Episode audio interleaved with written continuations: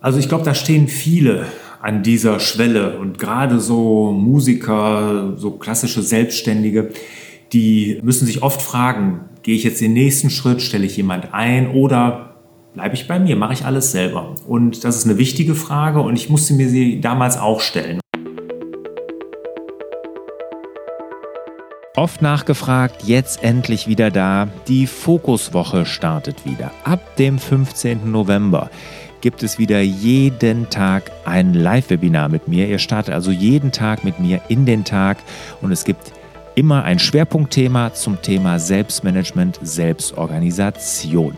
Und bedenkt immer, euer Unternehmen ist ein Spiegelbild eures Selbstmanagements.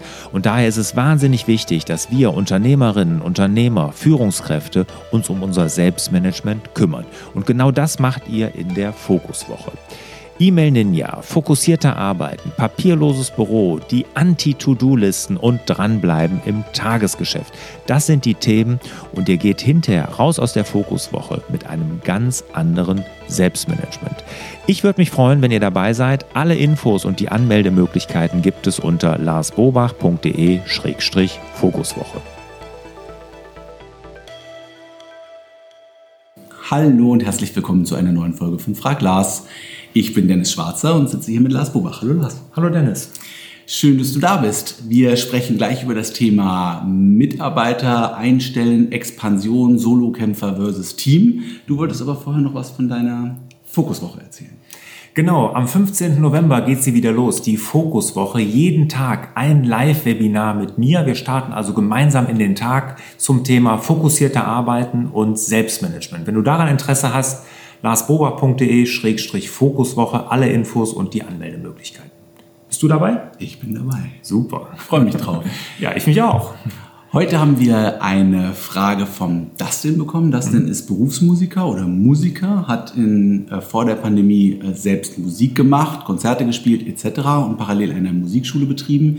In der Pandemie ist das Konzerte-Thema komplett ausgefallen. Klar. So hat er sich jetzt mehr mit seiner Musikschule beschäftigt und stellt jetzt fest, dass er dort an Grenzen stößt. Er kann keine Schüler mehr aufnehmen, er hat keine Zeit mehr, nachdem er einen Unterricht gemacht hat, sich um Planungen zu kümmern, sich um die nächsten Schritte zu kümmern und hängt jetzt an der Frage, baue ich ein Team auf, mache ich weiter als Solokämpfer. Er sagt deutlich, in der Branche ist es so, dass man als Solokämpfer besser dran ist als äh, mit einem Team. Und er stellt sich jetzt die Frage, wie macht er das denn? Wie baut er denn ein Team auf? Sollte er das tun, sollte er das nicht tun? Das ist so diese, diese knifflige, dieser knifflige Punkt, an dem er jetzt nicht weiter weiß und er erhofft sich Input. Also ich glaube, da stehen viele an dieser Schwelle und gerade so Musiker, so klassische Selbstständige, die müssen sich oft fragen, gehe ich jetzt den nächsten Schritt, stelle ich jemand ein oder bleibe ich bei mir, mache ich alles selber? Und das ist eine wichtige Frage und ich musste mir sie damals auch stellen. Und ich habe für mich die Antwort gefunden, ich will ein Team. Ich will, die, dass die Firma unabhängig von meiner Person ist. Weil ich hatte damals ja schon einen ganzen Hofstaat zu finanzieren, drei Kinder, Haus und allen Pipapo. Ich hatte immer Angst, dass mir was passiert, nämlich wenn ich dann nicht mehr arbeiten kann, aus Unfall, Sportunfall, was weiß ich, was muss ja gar nicht so Schlimmes sein, aber dann steht die Firma, weil ja alles über meinen Tisch lief. Und das war bei mir so der Antrieb, da ich gesagt habe, ich möchte ein Team. Ich weiß nicht, wie war es bei dir? Exakt genau so. Mhm. Wir haben auch lange, wir waren zu zweit am Anfang und wir haben auch lange alles einzeln und selbst gemacht und haben aber festgestellt, wir sind der Flaschenhals. Und wenn mhm. wir nicht da sind, geht's nicht weiter. Man kann nicht entspannt in Urlaub fahren. Äh, sobald man zwei Wochen nicht ja. arbeitet, schreibt man keine in der Umsätze. Zeit auch keine, keine Rechnungen, keine Umsätze. Genau. Und genau das wollten wir ändern. Und wir standen genau vor der Frage, machen wir das klein, klein weiter oder machen wir das eben nicht? Äh, und wir haben uns für, die, für, für, für den Weg des Teams entschieden. Klar muss man anfangs investieren und darüber nachdenken, wie bezahlt man diese Leute. Das äh, ergibt sich aber meines Erachtens ziemlich schnell selbst, weil die mir so viel Freiheit geben, dass ich mich dann wieder um andere Dinge kümmern mhm. kann. Und auf einmal skaliert das äh, Geschäft mhm. viel mehr dass sich die Frage dann, äh, heute würde ich sie mir nicht mehr stellen. Heute würde ich es einfach machen. Gut, jetzt hast du die Erfahrung, es hat funktioniert. Ne? Mhm. Jemand jetzt wie der Dustin, der jetzt da an der Schwelle steht, der, der macht natürlich eine ganz einfache Rechnung. Der sieht, das bleibt mir im Monat oder im Jahr über. Jetzt muss ich jemand einstellen dafür. Uh, das wird ja knapp. Ne? Wenn, dann muss ich ja so und so viel mehr Umsatz machen. Wobei Du würdest ja sehr wahrscheinlich dann andere Musiklehrer einstellen, die auch sofort für mehr Umsatz sorgen. Aber da ist natürlich wirklich die Frage, äh, kann ich mir das leisten? Was, wenn ich jetzt nicht mehr so gebucht werde? Da ist eine Angst da. Ne? Mhm. Hattest du die nicht damals? Doch, mhm. ganz klar, doch, mhm. die hatte ich auch. Mhm, aber ich habe den, ähm, habe die Vision, habe das Ziel gesehen und habe einfach mhm. mir vorgestellt, dass es in der mhm. Zukunft schöner ist. Äh, man musste durchaus, also ich oder wir mussten da durchaus auch durch durch eine harte Zeit gehen. Und das ist nicht alles, also müssen wir ja nichts vormachen, nicht alles Friede, Freude, Eierkuchen. Aber ähm, letzten Endes hat sich das, äh, zahlt sich das aus, weil einfach die, die Freiheit, die durch ein Team entsteht und auch durch den Input, der durch das Team kommt, mhm. der ist so wertvoll, dass ich den nicht, nicht eins zu eins aufwiegen kann. Mhm. Und dann, dann entstehen auf einmal neue Felder, neue Ideen, ja, mehr Skalierung und auf, mhm. ja, und so, so ähm, macht das einfach dann mehr Spaß. ja, ja. Glaube ich auch. Und dann ist es ja auch so, wir müssen uns ja immer fragen, als, als Unternehmerinnen und Unternehmer, für wen arbeiten wir? Wer ist denn eigentlich unser Kunde? Ne? Ist es der Musikschüler? Und da gibt es ja viele, die sagen, nee, wir Unternehmerinnen und Unternehmer, unser Kunde ist unser Nachfolger. Das heißt, wir bauen das Unternehmen für den Nachfolger auf.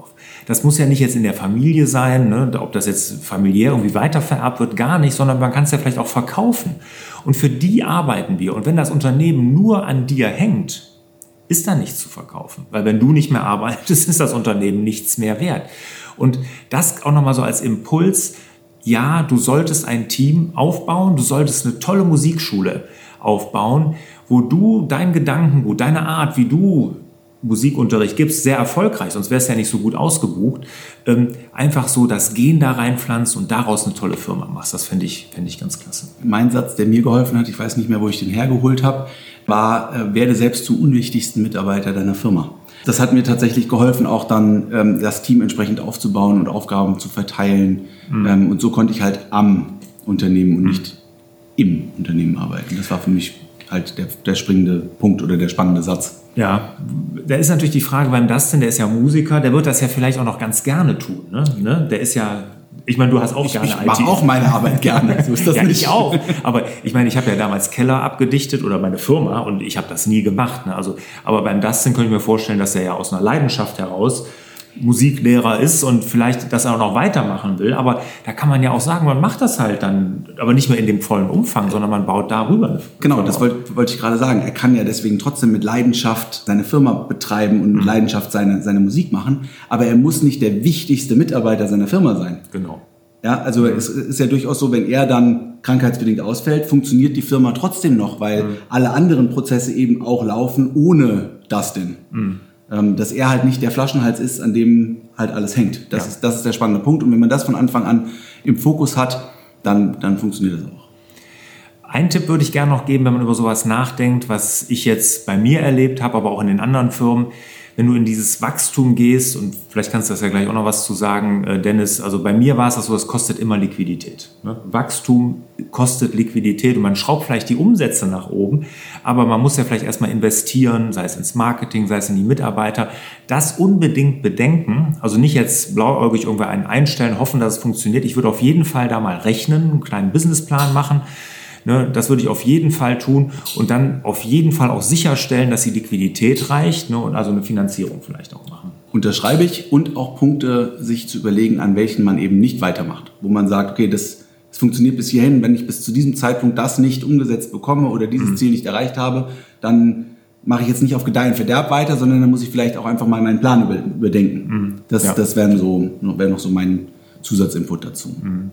Und also Finanzierung und dann ist Delegieren tun sich viele schwer, gerade wenn man ganz lange als Solopreneur unterwegs oh ja. war. Das ist noch ein Thema, über die Hürde muss man auch drüber springen.